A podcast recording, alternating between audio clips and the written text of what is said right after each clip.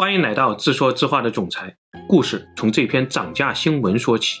二零二二年，《世界名人》杂志报道，世界上最贵的鱼子酱——白金鱼子酱，或将于今年秋冬供应季来临之前进行调价，从五年前的每公斤十一万三千六百三十美元上调到每公斤二十万美元以上，具体价格待定，涨幅或将超过百分之百。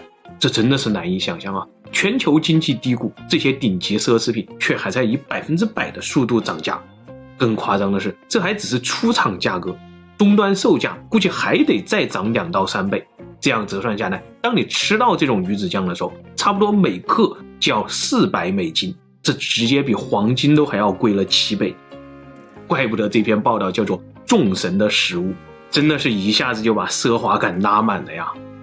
但同时，如果我们继续调查，就还能看到很多类似中国出手鱼子酱价格被打到一百元以内的这种新闻报道。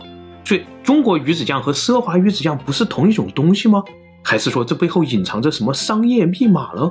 今天我们就来聊聊这个故事。时间回到一五零八年的某一天，在教皇尤里乌斯二世的宴会厅当中，一群来自法兰西的贵族们被教皇的奢侈深深的震撼到了。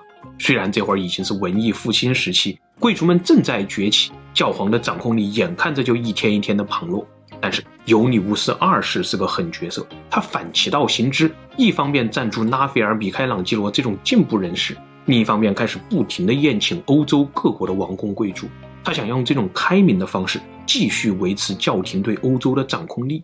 虽然表面上开明，但气势上还是必须给你们这些贵族一点颜色看看。于是，在宴会厅里，这群法兰西贵族的面前被每人摆上了一份神秘食物。当银质的餐盘被打开，原来这是一种闪着黑色金光的颗粒。看着教皇优雅地配着乳酪吃下去，这群法兰西贵族们顿时觉得自己输了，就像没见过世面的乡巴佬一样。他们听着教皇的侍从官在说：“这是来自里海的鱼子酱，是东方最奢华的一种食物。”他们一个个大开眼界，吃过以后，那种又咸又鲜的味道，更是伴随着被奢华征服的感觉，久久的无法弥散。即使他们回到了法兰西，即使他们的后代越来越阔气，他们也从来没有忘记过那道叫做鱼子酱的顶级美食。但从此以后呢，他们就再也没有见过鱼子酱了。直到两百年后，俄国出现了一位彼得大帝，他在东方与土耳其人激战。据说打通了里海，得到了传说中的鱼子酱。这天，一位俄国大使走进了凡尔赛宫的宴会厅，他带着一份彼得大帝送给法国国王的国礼，正是鱼子酱。宴会厅里坐满了王公贵族。当鱼子酱被端上餐桌的时候，皇家乐团暂停了演奏，所有人都注视着国王路易十五。小路易这个时候才十岁，但他彬彬有礼地舀起一勺鱼子酱。放到了嘴巴里，结果在场的贵族们听到了最吓人的声音，小路易竟然恶心的干呕了几声，然后没忍住，直接把鱼子酱吐到了凡尔赛宫的地毯上。这可是外交事故啊！在场的王公贵族们赶紧往回收，纷纷品尝自己面前的鱼子酱。结果据说当天宴会上，所有的法国贵族都面带微笑的在心里问候了俄国人一万遍。你们这群乡巴佬不带这么玩的吧？这哪里是鱼子酱，简直就是一滩恶臭的腐水呀！是故意想羞辱我们吗？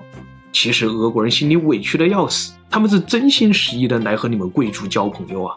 他们也不知道你们怎么对鱼子酱就充满了期待。这种东西，俄国乡下的食物啊，老祖先就有规定，绝对不能拿出来招待外国贵宾。据说这是因为四百多年前发生过这样一件事儿，那会儿成吉思汗的孙子。拔都汗征服了俄罗斯，俄国乡下人呢就端着一盘鱼子酱前来奉献。然后当鱼子酱被打开的那一瞬间，大汗的妻子直接告辞去了卫生间，而拔都汗呢，则是因为常年在军队当中习惯了简陋的食物，才强装镇定的吃完了这些俄国人的奉献。从那以后，俄国人就再也不敢把鱼子酱拿出来招待贵客了。所以这都哪儿跟哪儿了？不是说好的世界三大美食之首、顶级奢侈品吗？怎么就变成了俄国人的黑暗料理了？是不是哪里搞错了？难道教皇鱼子酱和俄国鱼子酱也不是同一种东西吗？其实要回答这个问题，我们先从大家可能都吃过的这种寿司上红彤彤的鱼子酱说起。寿司上的这些鱼子其实是鲑鱼子或者鳟鱼子，也就是所谓的三文鱼子。这些三文鱼卵呢，通过剖腹产的方式获得，和鱼子酱类似。它们偶尔也会被包装成一小罐一小罐的，被当作鱼子酱来卖。这并不是商家在骗人，因为在食品工业上，只要是鱼子制品，都可以被称作广义上的鱼子酱。只要在包装上标明鱼的品种，就不算欺骗。比如这些又脆又黄的飞鱼子，还有这些又红又小的飞鱼子，甚至就连这些蜗牛卵也可以标明了母体是蜗牛，然后当成鱼子酱来卖。但是真正的鱼子酱就是法国人所谓的开胃尔，这在食品工业上也是有规定的，是专门指用鲟科鱼类的鱼卵做的鱼子酱。鲟科是一种非常古老的物种，它们从两亿年前的恐龙时代开始就是现在这个样子了。它们的生存能力极强，无论是大海还是江河，它们都可以适应。最大的能长到八米，在海洋里用骨架可以硬刚大白鲨，上岸以后一尾巴甩死人的案例也比比皆是。这是因为在恐龙时代，他们的对手可都是沧龙这种级别的怪物。另外，他们还进化出来了两个非常实用的繁殖武器：第一就是洄游，成年的鲟鱼会洄游到内陆江河的上游，然后产卵，这样等卵长大了再让小鱼下海打拼；第二叫做优生多生，鲟鱼会把毕生的精华全部输送到鱼卵里面，还特意把鱼卵生得多多的。往往一只待产的雌鱼体内的鱼卵重量可以达到体重的百分之十五以上。鲟鱼喜欢趴在水底生活，唯一必须的条件就是水温不能超过二十三摄氏度。所以北纬四十度到北纬五十度的区域内，大多数的河流海洋里面都符合这个水温，于是这里的江河湖海几乎都有鲟鱼。另外，某些高温的鲟鱼品种在北纬三十度的长江里也是可以生存的。比如中华鲟、长江白鲟，这都是长江里特有的鲟鱼品种。在世界范围内呢，按照地域来划分，大概有密西西比鲟、库页岛鲟、黑龙江黄、松花江鲟、西伯利亚鲟、俄罗斯鲟、亚述鲟、欧洲黄、西德鲟等等等等，它们都产鱼子酱，颜色也不一定都是黑色的。那这么多鲟鱼子，要如何分辨它们的好坏和价格呢？其实和营养成分、色香味道什么根本没有太大的关系，就和贵族一样，顶级奢侈品当中只认血统。所谓的三大顶级鱼子酱，不管好不好吃，必须来自欧洲黄、俄罗斯鲟和闪光鲟这三种鲟鱼。这里补充两点：第一，很多中文资料当中把欧洲黄翻译成白鲟，这可能是由于贝卢加这个英语单词也是白金的意思，但事实上，白鲟这个翻译真的不太好。因为真正的白鲟是指长江白鲟，这是长江里独有的鲟类，是两亿多年没有进化的活化石，在长江里产卵，在大海里打拼，就像一只白色的箭，最大可以长到七米，非常的威武。但很可惜，今年七月刚刚正式灭绝了。补充的第二点是，黄和鲟有什么区别呢？其实生物学家们越来越觉得它俩没什么区别，正打算把鲟科下面的黄鼠和鲟属给合并了。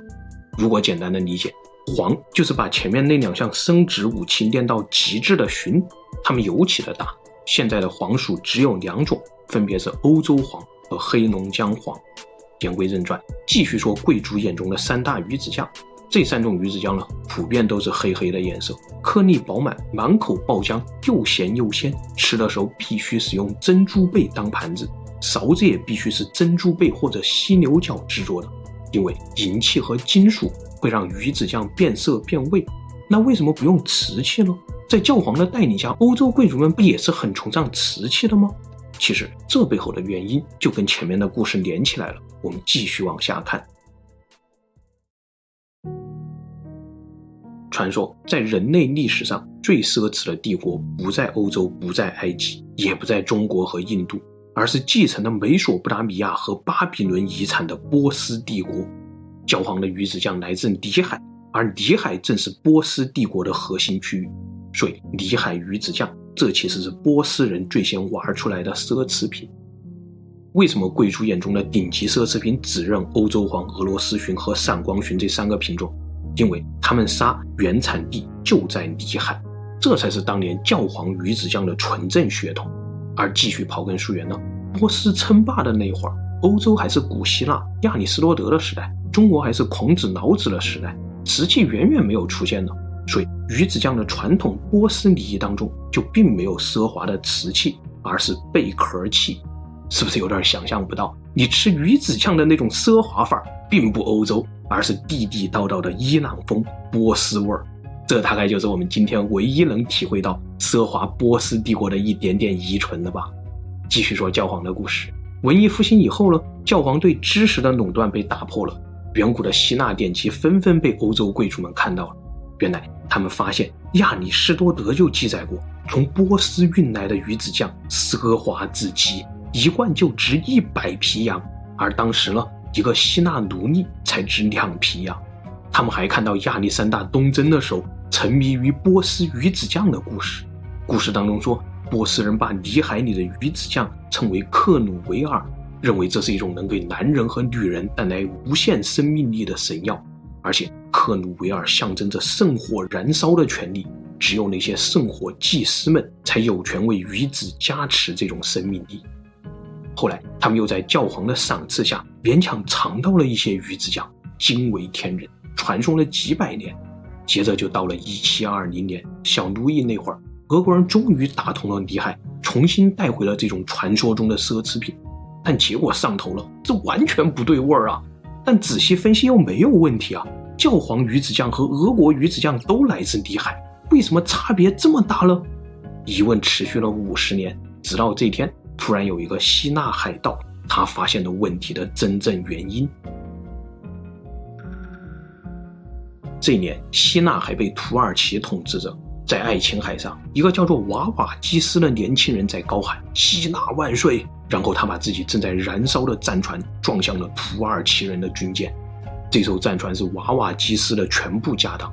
本来他是一个逍遥自在的海盗，但是听说俄国人要去灭了土耳其人，他就毅然决然地在海战中插上了一面俄国国旗，加入到了俄军当中。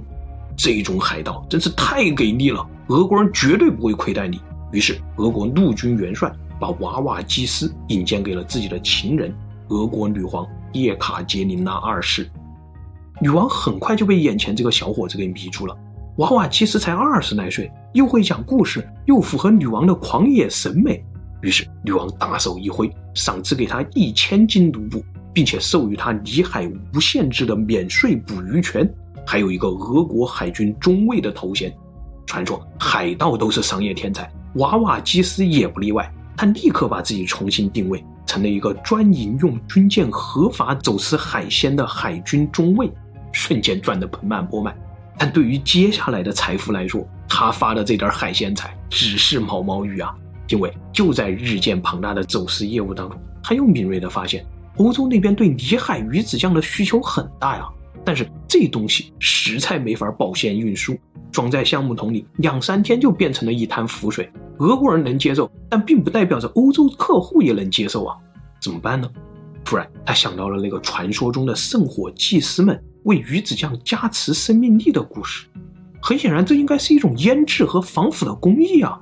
果然，一顿实验以后，瓦瓦基斯找到了那个最适合的腌制配方。原来，简单的出奇，只需要用盐水就好了。后来，这个工艺被叫做盐渍。就是把新鲜的鲟鱼子用淡盐水简单浸泡一会儿，然后再装进专门的橡木桶当中稍微发酵。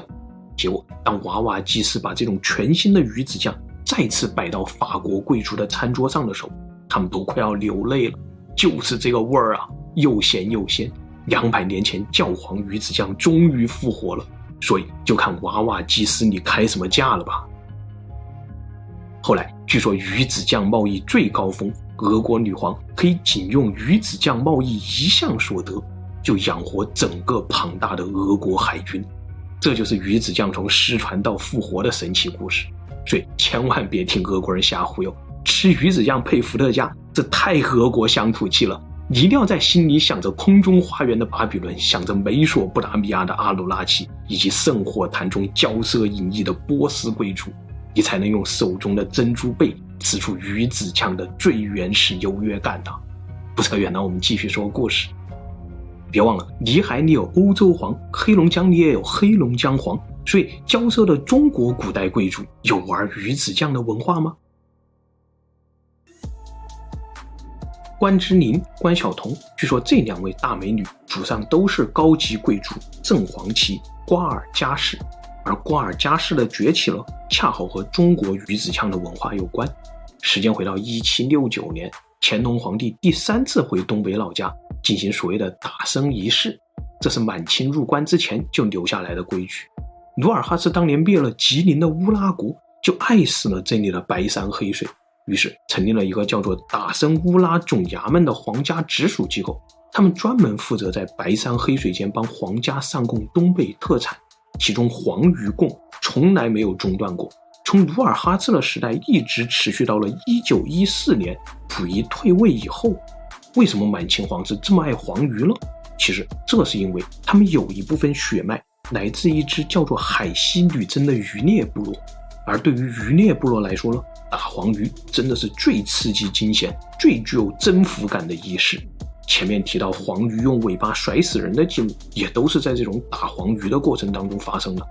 康熙皇帝打得特别尽兴，哪怕是下雨了、天黑了，淋着雨、打着灯，也要继续打黄鱼。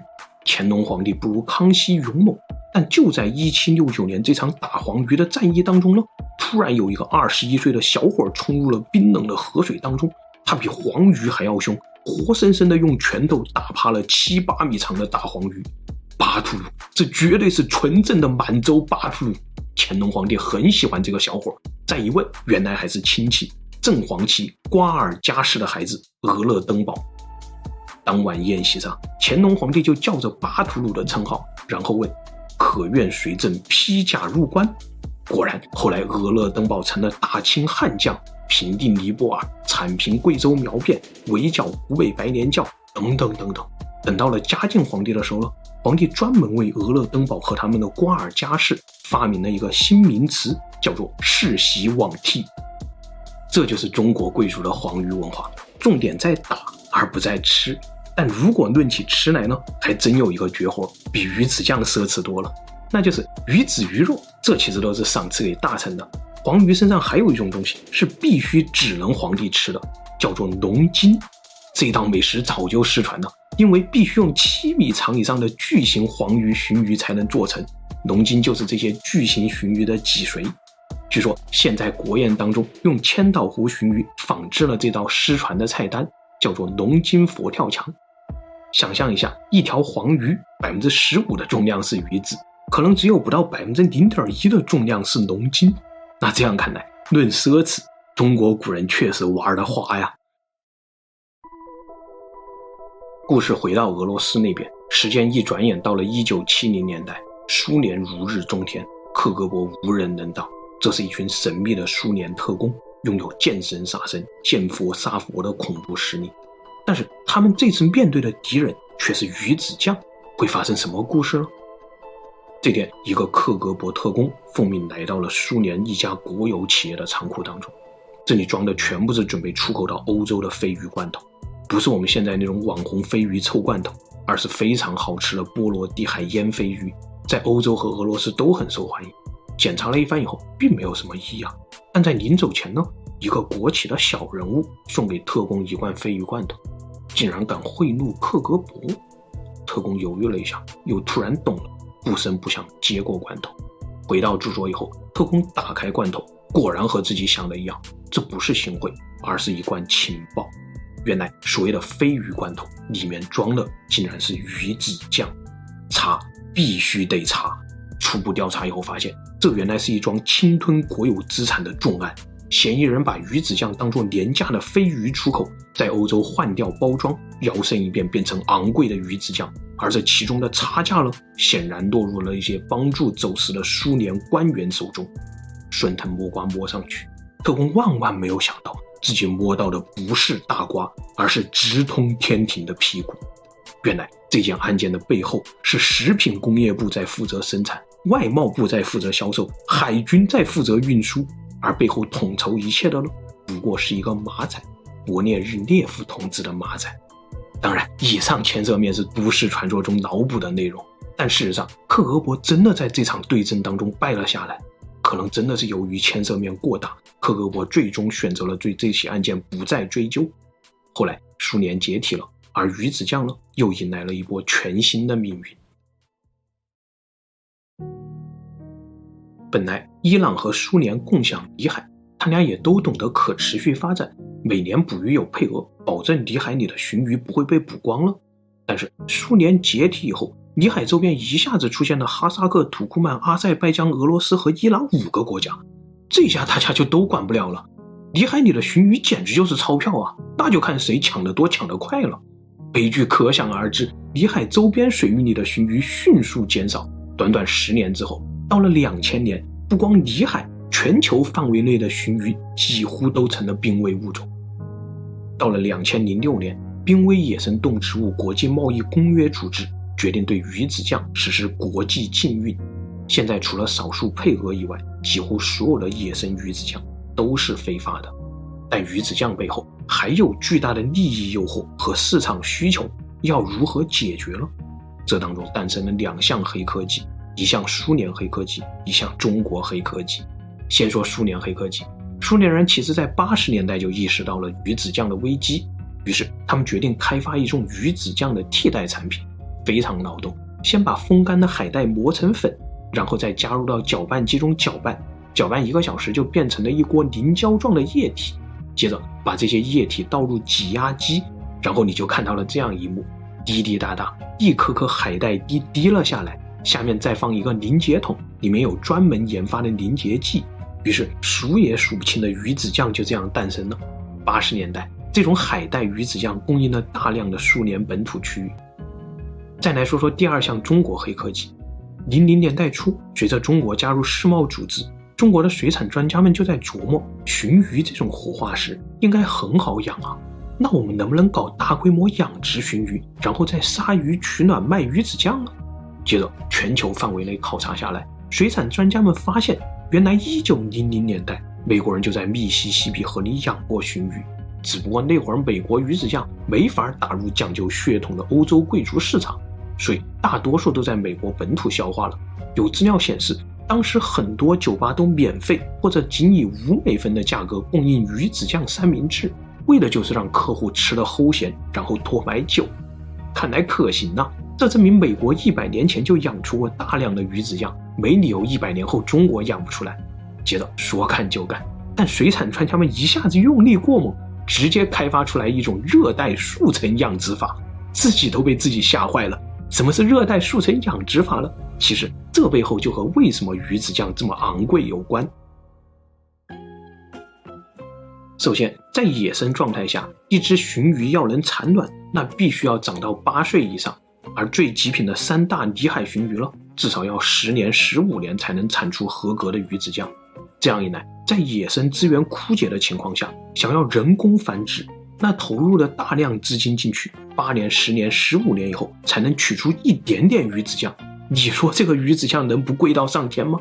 因为仅仅按百分之五的本金利息来算，一万块存十五年都可以变成两万多块。更何况养殖十五年的过程当中还要投入各种人员设备，所以现在人工养殖鱼子酱反而进一步拉高了鱼子酱的价格。比如前面提到的世界最贵白金鱼子酱涨价的新闻，这也是因为发明这种白金鱼子酱的其实是一位现年五十九岁的奥地利鲟鱼养殖户，他培育了一种罕见的白化鲟鱼，养在阿尔卑斯山的冰冷泉水当中，只有养了十五到二十年以后才能收获鱼子酱，这些鱼子酱也是白化的，所以你就看到了这种黄金色的颜色，每年产量极其有限，根本就供不应求。在食用的时候呢，他会把鱼子酱磨碎，再混入二十二 K 纯金的食用金箔，这是最奢华的鱼子酱吃法。但中国水产专家们在研发的时候，发现只要养殖技术得当，在北纬三十度长江流域也能养鲟鱼啊！而且来到长江流域以后，本来要八年、十年才能产卵的鲟鱼，会成熟的更快，五到七年就可以产卵。